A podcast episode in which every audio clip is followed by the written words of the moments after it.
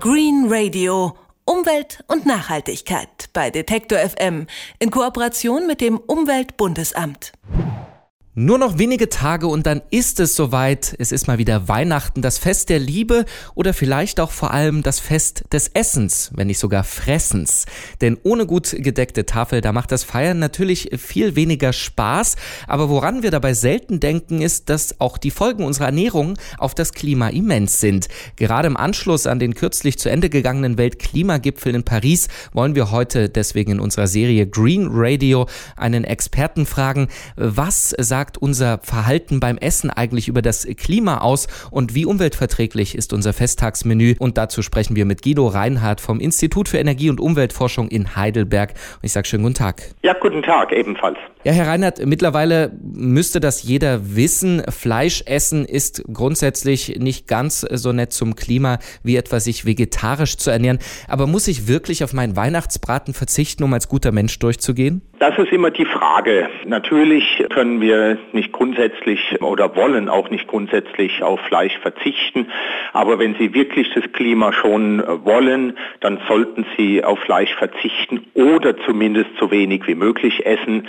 Wenn dann aber kein Rindfleisch, sondern eher Geflügel oder Schwein. Das wäre nämlich die nächste Frage. Also als Hedonist mag ich nicht ganz drauf verzichten, aber es gibt da offensichtlich auch Abstufungen, was besser fürs Klima ist und was weniger. Jetzt haben Sie schon gesagt, also lieber Schwein und Geflügel, aber warum eigentlich? Ja, weil eben Rindfleisch oder auch Lammfleisch, ähm, das zählt hier in die gleiche Liga, ungefähr vier, fünf, sechs Mal mehr Klimagase freisetzt pro Kilogramm Fleisch als Schwein oder auch Huhn. Das hängt insbesondere damit zusammen, dass beim Rind sogenanntes Methan freigesetzt wird aus dem Magen, also aus dem Verdauungstrakt.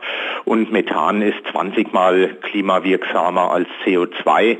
Und es findet eben bei Schwein oder bei den Hühnern nicht statt, sodass gerade eben Rindfleisch hier besonders umweltschädlich ist. Noch so ein Tipp, um sich eben klimaschonender zu ernähren, ist Produkte aus der Region zu kaufen und auch Produkte der Saison. Welchen Einfluss hat das denn auf das Klima?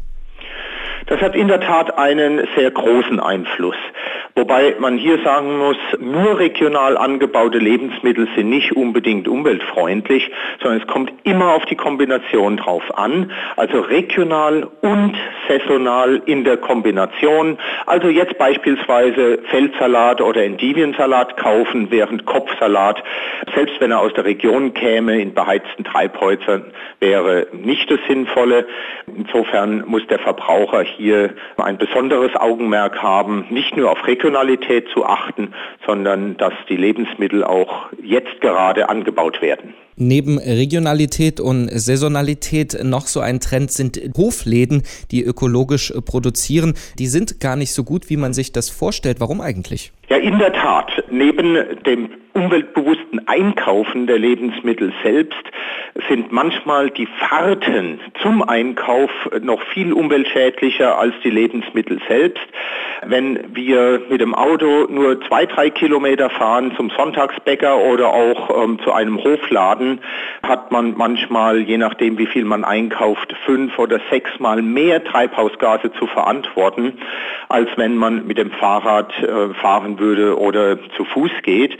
Und wenn man halt einen Hofladen hat, der etwas außerhalb liegt und äh, dort nur hinfährt, um ein Kilogramm Erdbeeren oder Spargel im Sommer zu kaufen oder im Winter eben auch Feldsalat, dann macht man sich die persönliche Klimagasbilanz ziemlich kaputt. Also hier können wir wirklich nur empfehlen, beim Einkaufen der Lebensmittel besonders darauf zu achten, keine Extrafahrten zu haben, sondern Beispielsweise, wenn man von der Arbeit nach Hause fährt und dann einen Stopp oder mit einem kleinen Umweg die Lebensmittel einkauft, das wäre dann in der Tat das Bestmögliche, was der Verbraucher machen kann. Stichwort Auto, das ist ja auch mal so eine Frage. Mache ich einmal in der Woche einen Großeinkauf und fahre vielleicht auch in die Mall irgendwo auf der grünen Wiese vor der Stadt oder gehe ich eben in die kleinen Läden, gerade in Großstädten sind die aber extrem äh, teuer und mache eben den Kleineinkauf, den ich zu Fuß oder mit dem Fahrrad machen kann. Auch vor dem Hintergrund, dass wir natürlich unser Leben ein bisschen angenehm gestalten wollen. Wo ist denn da so der Kompromiss in der Mitte? Ja, also hier muss man natürlich klar sagen, dass ich einen 20 oder 30 Kilogramm Einkauf meistens noch dazu, wenn ich auch Kinder dabei habe, nicht mehr mit dem Fahrrad erledigen kann, sondern dann den wöchentlichen Einkauf gegebenenfalls mit dem Auto vornehme.